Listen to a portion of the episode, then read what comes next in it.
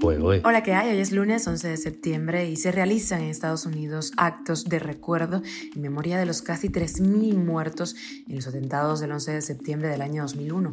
Estas son las noticias del día. Esto es Cuba a Diario, el podcast de Diario de Cuba con las últimas noticias para los que se van conectando. Cinco niñas explotadas sexualmente entre los casos de trata de personas juzgados en Cuba en el año 2022. Y la termoeléctrica de Matanzas sale de servicio por problemas de una bomba de agua, esto 11 días después de arrancar. Y también tenemos un artículo de opinión de Rafaela Cruz sobre la deuda externa cubana, aún siendo pequeña, es una carga enorme, comenta. Y Lula asegura que Putin no será detenido si acude a la próxima cumbre del G20 en Brasil. Una ópera prima filmada en Cuba gana el premio a la mejor dirección en el Festival de Cine de Venecia. Esto es Cuba a Diario, el podcast noticioso de Diario de Cuba. En 2022 se juzgaron en Cuba seis casos de trata de personas, entre ellos los de cinco niñas explotadas sexualmente. Así lo publicó el diario oficial Grama en un artículo en el que menciona la trata de reclutamiento de cubanos desde Rusia para enviar a la guerra en Ucrania, cuyo proceso de investigación se mantiene abierto.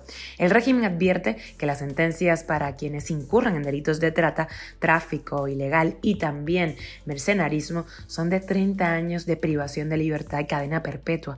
Las autoridades identificaron seis víctimas, cinco de ellas eh, menores de edad y una mujer. Las sanciones penales para los culpables están en el rango de 5 a 15 años de prisión. De los seis acusados identificados, cinco son hombres y una es mujer. Cuba a diario. Y algo que parece pues, que se repite y se repite, la termoeléctrica de Matanzas ha salido de servicio por problemas de una bomba de agua, 11 días después de haber arrancado. Este domingo la termoeléctrica Guiteras continúa fuera de servicio. Esto según la nota informativa de la empresa estatal Unión Eléctrica de Cuba, publicada en su página de Facebook. Además eh, de la termoeléctrica de Guiteras, está fuera de servicio por avería la unidad 1 de la termoeléctrica de Santa Cruz y la unidad 2 de Felton. El pasado viernes, primero de septiembre, residentes en el municipio de octubre protestaron en las calles tras más de 12 horas de apagón. Esto según confirmó un activista del medio estadounidense Radio Martí Noticias. Y nos vamos con un artículo de opinión de la colaboradora de Diario de Cuba, Rafaela Cruz. El mayor problema, dice, del castrismo que no de Cuba, no está en su deuda, sino en su incapacidad para endeudarse cuando tanto capital necesita el país. Con la cartera llena de promesas, pero sin un centavo, se fue de Cuba eh, William Ross, representante del Club de París ante La Habana.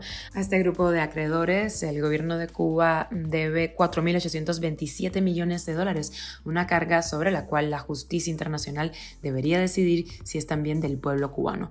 Incluyendo ese monto, la Oficina Nacional de Estadísticas e Información reconoce una deuda externa total de 18.284 millones, algo que el Think Tank Economics Intelligence eleva a 27.200 millones de dólares, con lo que puede estimarse que el endeudamiento de Cuba con relación a su PIB es más o menos del 25%. Visto así, los países desarrollados acumulan niveles de deuda bastante superiores al 100% de su PIB. Puede decirse que la deuda cubana mm, destaca por ser pequeña, pero hay factores que complican las cosas en Cuba. La producción anual de bienes y servicios de la mayoría de los países en el mundo alcanza para cubrir sus necesidades y pagar sus deudas, pero en Cuba, donde el PIB, es decir, la producción anual de bienes y servicios, no alcanza para cubrir las necesidades mínimas, no hay margen alguno para que el gobierno pague lo que debe sin causar una verdadera catástrofe humanitaria, sí incluso mayor que la actual. Se entiende entonces que para Cuba no valen los parámetros internacionales, pues aunque su deuda es pequeña con respecto a su PIB, su PIB disponible después de consumo es inexistente, lo que nos lleva a la conclusión de que la deuda cubana, aun siendo minúscula, es una carga enorme para el país. El artículo completo está en la página de Diario de Cuba. Cuba a diario. El presidente de Brasil, Lula da Silva, aseguró que el mandatario Vladimir Putin no va a ser arrestado si decide viajar a su país.